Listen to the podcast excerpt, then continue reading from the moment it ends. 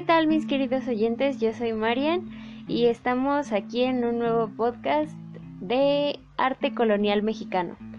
En esta ocasión para hablarles sobre un personaje bastante importante que es San Agustín o Agustín de Hipona.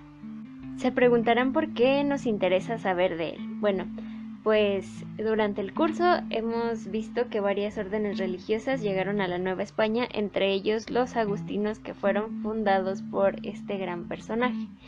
Así que vamos a estar comentando sobre su vida y sobre una película que es biográfica de este personaje. Y pues sin más que decir, comencemos.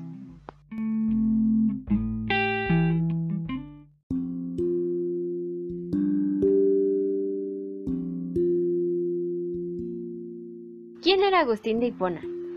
Bueno, Agustín de Hipona era un pensador del cristianismo que dedicó gran parte de su vida a escribir sobre todo filosofía y teología.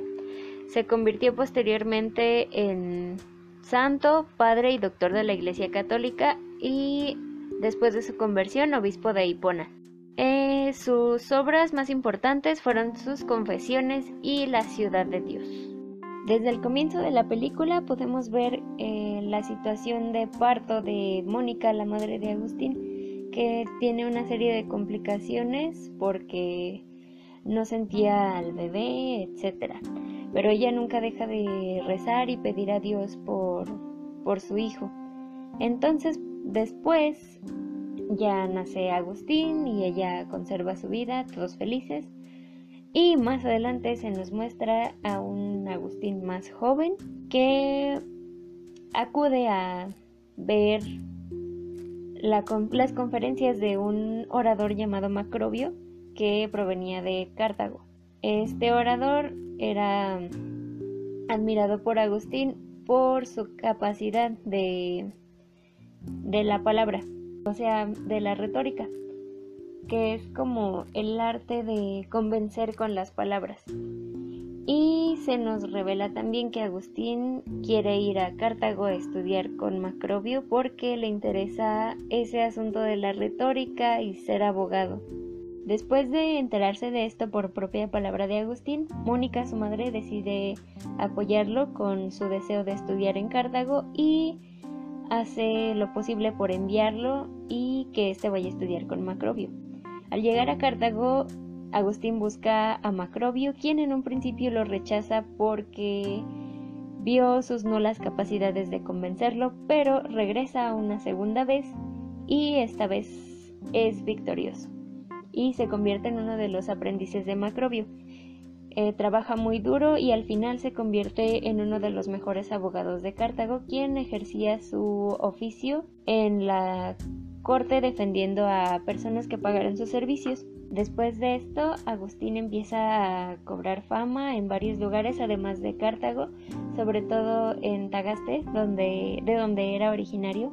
Mientras estaba disfrutando de su fama, llega un aviso de que su padre está enfermo, está muriendo, así que él tiene que regresar a Tagaste para ver a su padre. Eh, se va con una de las sirvientas de quien estaba enamorado y pues llegando a Tagaste, su padre está siendo bautizado eh, por la religión católica como uno de sus últimos deseos. Y entra en conflicto con su madre porque Agustín era un hombre que no creía en esas cosas de Dios como su madre. Y pues discuten y se va de la casa, regresa y un montón de cosas. Pero pues Agustín trata de tolerar eh, las creencias de su madre a pesar de que no está de acuerdo y después de eso con la sirvienta tiene un hijo y pues está viviendo normalmente en, familia. Pero después le llega una oferta de que puede ser el, el consejero, bueno, la voz del emperador así que como padre de siglo XXI, se deja a su mujer, a su hijo, a su madre y se, se va. Se va hacia perseguir sus sueños. Y llegando allá, pues como era ah, bastante talentoso en este asunto de la retórica, pues se hace mm, bastante querido por la emperatriz, ya que el emperador tenía una edad muy corta, así que mientras tanto él disfruta de su fama, riqueza y todo lo que le ofrecían en ese empleo. Estando allá, su madre y su mujer lo buscan y pues se encuentran con él y él muy arrepentido les pide disculpas, todo arreglado.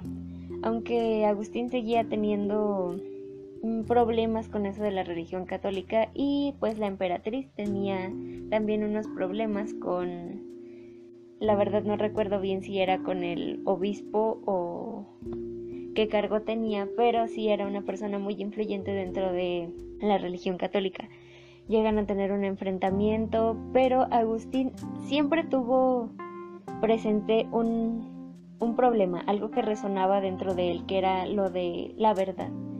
una vez defendió a un hombre que era culpable y pues llegó a asesinar a una persona.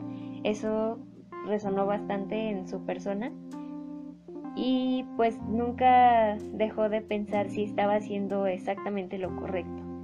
Eh, después de ver todo lo que, lo que pudo ocasionar sus palabras, finalmente tiene como cierto arrepentimiento y posteriormente em, su mujer lo abandona y Agustín entra en una especie de crisis, se podría decir. Y después de todo este rollo, es su encuentro con, Dios. Vaya, esta escena donde, donde Dios le habla, Dios este, abre un libro y una voz le dice, léelo. Bueno, yo pienso que es un mensaje no muy evidente y después de, de eso, pues pide disculpas al obispo y se convierte a la religión católica. Posteriormente, pues ya todos sabemos que se hace padre y obispo de Hipona después. En la película se nos muestra también que hay una guerra en el tiempo actual, que los quieren invadir los vándalos. Y San Agustín busca la paz, pero también tiene conflictos con el gobernante y pues al final em, Agustín se queda en el pueblo, pero logra salvar a su gente, muere en Hipona y sus libros eh, todavía, bueno, en la película se dice que todavía se leen. Y pues sí, es un personaje que nos ponen a leer personalmente en la prepa, en filosofía con estas obras de las confesiones y la ciudad de Dios. Mm, creo que fue un personaje demasiado influyente y a pesar de que de que tuvo una vida bastante ajetreada y tal vez llena de pecado al principio, eh, nos demuestra pues lo que es eso, somos seres humanos, no somos Dios. Yo creo que aparte de pues convertirse a la religión católica, su habilidad con la retórica le fue muy útil para profesar el catolicismo. Y pues sí, era muy querido por la gente. Al final tuvo su orden religiosa de los agustinos, que pues ya, como mencioné al principio, llegaron a la Nueva España, que es lo que estamos actualmente revisando. Y bueno, respecto a aspectos técnicos de la película, lo que pude rescatar fue una banda sonora bastante buena, Ah, eso también me lo habían recomendado. Eh, pude rescatar que hay cre crescendos muy eh, interesantes que te dan la sensación de grandeza o revelación justo cuando va aumentando el sonido. Y eh, exactamente en la escena de su conversión es un excelente acompañamiento.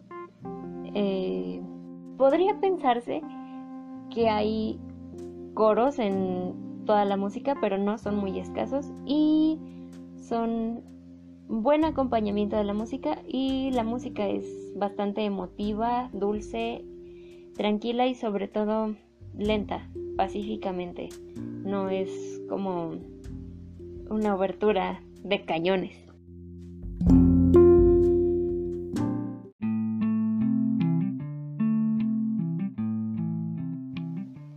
Ya para terminar con este asunto quisiera mencionar que ah, es una película algo extensa. Ah, explica de una buena manera la vida de San Agustín. Pueden quedar algunas incógnitas, pero básicamente es un resumen bastante bien hecho con buen acompañamiento musical y también es muy recomendable de ver. Así que, pues sin nada más que decir, eh, espero que hayan disfrutado de este podcast y pues nos vemos en el siguiente. Muchas gracias por escuchar.